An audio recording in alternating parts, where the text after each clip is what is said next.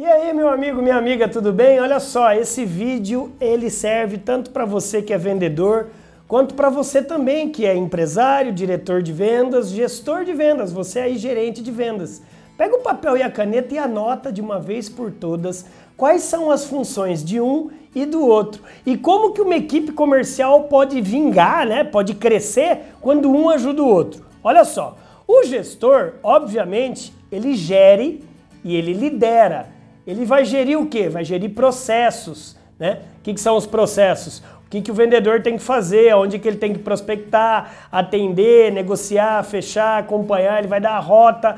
O gestor ele vai medir os KPIs, os indicadores de performance, e ele vai liderar também, vai liderar, porque gerir é gerir processos, liderar é liderar pessoas, né? Isso é o gestor. E o vendedor? O vendedor executa. É, parece óbvio, né?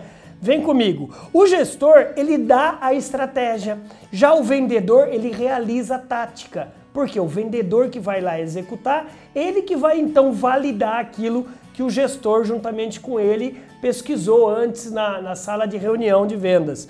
O gestor, ele planeja as ações. O vendedor, ele dá o feedback do mercado. Porque muitas vezes a gente fica numa sala de vendas e a gente fica achando que o cliente vai agir de um jeito. Nós, juntamente com o marketing, né, nós desenvolvemos nossos planos de ações estratégicas e chega lá o vendedor que vê que não é nada disso. Então você, vendedor, você tem que dar o feedback para o seu gestor do, do que está acontecendo no mercado, para ajudar seu gestor. Né? O gestor, ele dá o suporte. Gestor tem que dar suporte tem que dar back-office, ele tem que fazer uma retaguarda suculenta mesmo, né? Com musculatura. Para quê? Para o vendedor ter segurança de ir lá e vender. O vendedor, obviamente, vende, o gestor raramente vende. Eu sou um pouco contrário a alguns especialistas que falam que gestor não vende. Não, o gestor tem que vender algumas é, é, exceções é, de vezes para mostrar para o vendedor como é que faz.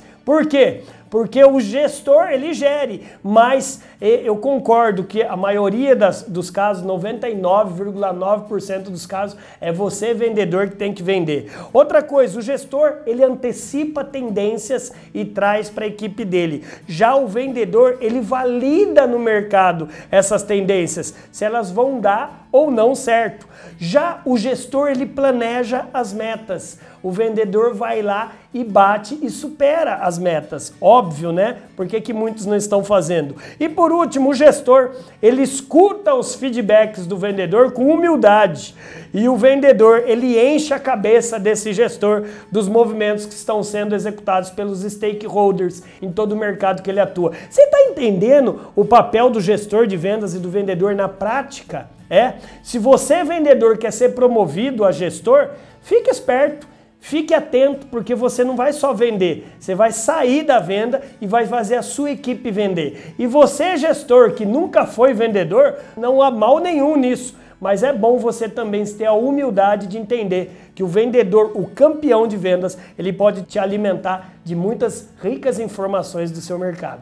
Você gostou dessas rápidas dicas aqui na TV do Vendedor, o maior canal de vídeos de vendas do Brasil? Fico muito feliz. Pega o seu joinha, manda ver aí abaixo, comente, compartilhe. Também aí, ó, aperte aí o sininho para você ser notificado de todos os novos vídeos que vão rolar aqui. E fique ligado, toda essa experiência pode estar tá aí na sua convenção de vendas. Já foram mais de duas mil ao longo desses 20 anos. Bora brilhar, BZ? Vai lá e haja, vai lá e brilhe. Bora!